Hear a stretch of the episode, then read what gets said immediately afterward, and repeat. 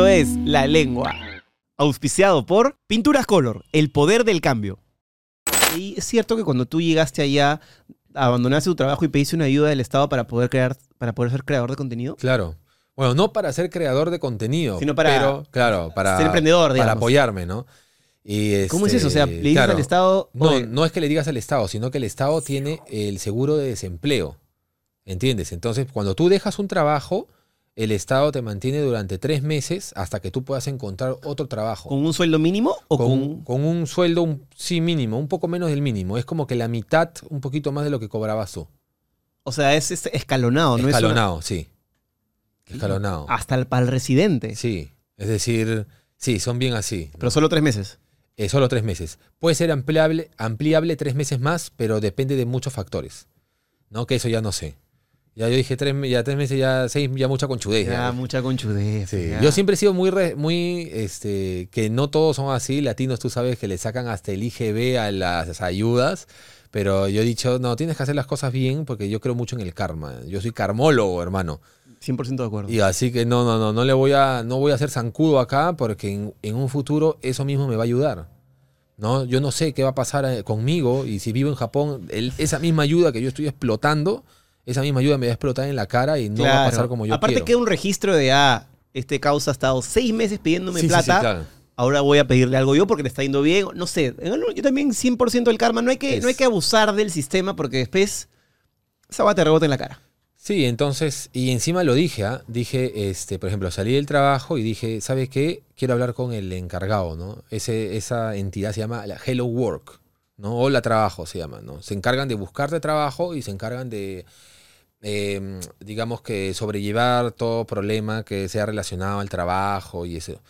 Y yo me entrevisté con la cabeza de, de esa área, de donde yo vivía, y le digo, mire, le voy a ser sincero, yo ya dejé el trabajo y yo estoy sin trabajo, estoy buscando, ¿no? Porque no sé qué vaya a pasar conmigo, pero estoy percibiendo ingresos del Internet.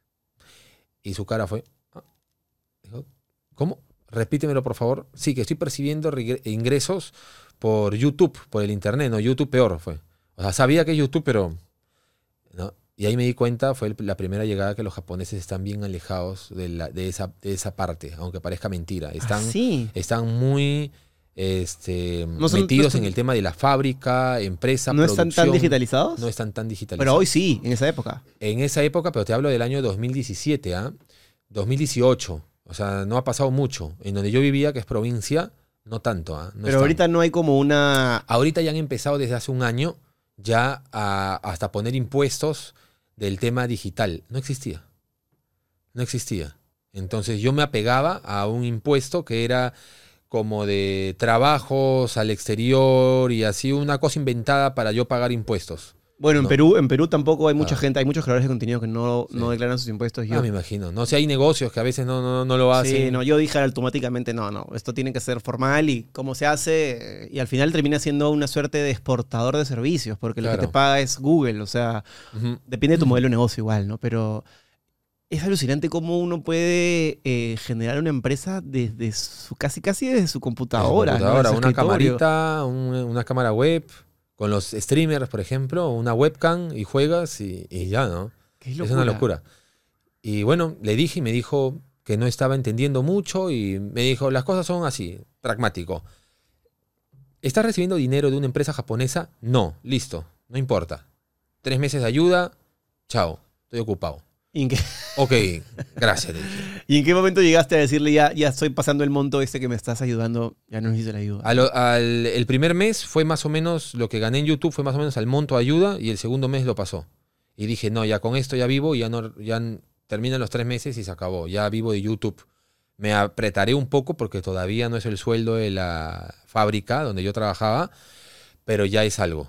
Y tengo que dedicarme todo el tiempo acá. Si me quiero ir a Japón, ¿cuál sería la mejor ruta?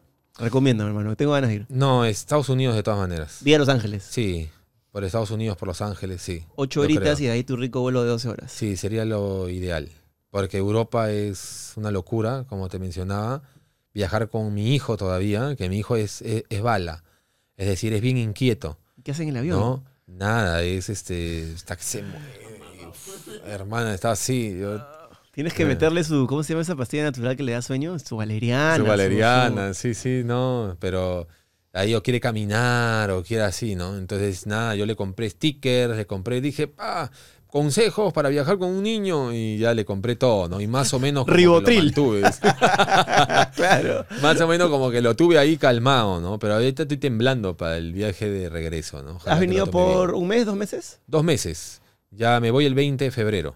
¿Te ha gustado tu estadía aquí a pesar ha que has- has llegado en un momento picante? En un momento picante, sí, pero no he sentido que me haya limitado, ¿no? De repente me hubiera gustado ver más, así o curiosear por el centro de Lima, que no lo he podido hacer, pero, pero sí, me ha gustado mucho, me ha gustado mucho. Yo soy bastante de que, bueno, pues si te toca esto, ya.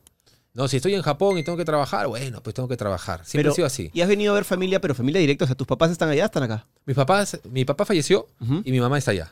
Ok. Mi hermana también. Em, sobre todo mi esposa ha venido a ver a su familia. Que no la veía hace cuántos años. Eh, dos años creo. Ah, ella bueno. sí ha venido. O sea, yo no he venido hace siete años, pero ella sí ha regresado dos veces. Qué loco el, el fácil desapego que has tenido, porque Ya, haber yo estado tanto así. tiempo así, siete años allá, o sea, Sí. son siete años en un lugar donde no se habla ni pío de español, Sí. a menos que encuentres a alguien, a un paisano tuyo, pero tienes una desapegada fácil, entonces. Sí, yo creo que es el lado japonés, de repente. Pero no, hasta mis amigos se quejan. Es decir, yo de amigo, ahorita estamos conversando y pff, patas, o sea, genial, es perfecto. Oye, Akira, qué genial, nos matamos de risa todo. Y de ahí es como que me pesa el dedo a veces para responder el WhatsApp. Soy de ese tipo, ¿no? No te veo en cinco años, en pero cinco años sí. Pero de ahí cuando te veo es como que no hubiera pasado el tiempo. Yo soy así. A mí, no. me, a mí me cuesta relacionarme con ese tipo de perfil porque yo siento que la amistad, sobre todo la verdadera, tiene que ser como una plantita que rega todo el día. Sí, yo me resiento con mis patas. Chucha, no me escribes en un mes, huevón. O sea, ¿tú eres idiota? ¿Soy tu causa o no? Y, y claro, yo soy una... Sí, para eso soy más, este... Una señora resentida soy. Pero claro, ya he aprendido con el tiempo cuando uno tiene familia, tiene trabajos, ya no puedes pues, pedir a tu amigo que tenga esas... Ah, es que a veces se pasa un día así. Claro. Entonces, a veces me dicen, Akira, que no sé cosa, yo digo, uy, ya, un ratito. Uy, estoy, estoy haciendo la leche. Sí, y ahí, sí, sí, fum, sí. se va. Y me siento un rato y digo, ah, verdad. Este... no, ya, todo bien. la y él me responde, ya me morí. Sí. Ya, ya fue. pues. Bueno, fue lo más rápido que he podido responder. no, no, cuando tienes hijos, para mí se abre otro, otra arista total porque yo sí, últimamente estoy repitiendo mucho este discurso y de repente la gente ya le debe tener un poco cansada, pero para mí la paternidad ha sido un descubrimiento para el cual yo creo que nunca terminas de estar preparado.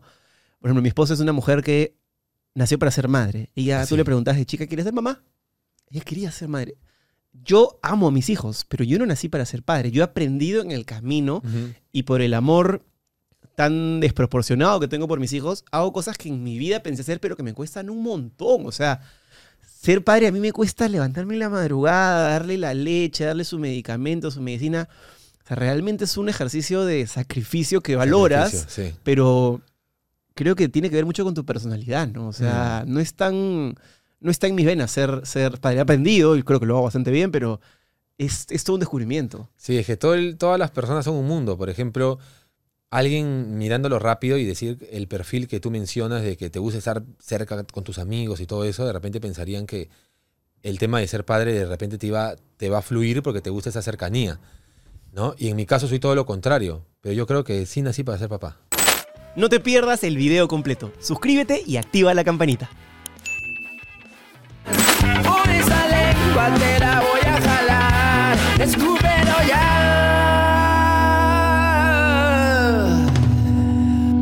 Esto es La Lengua. Auspiciado por Pinturas Color, el poder del cambio.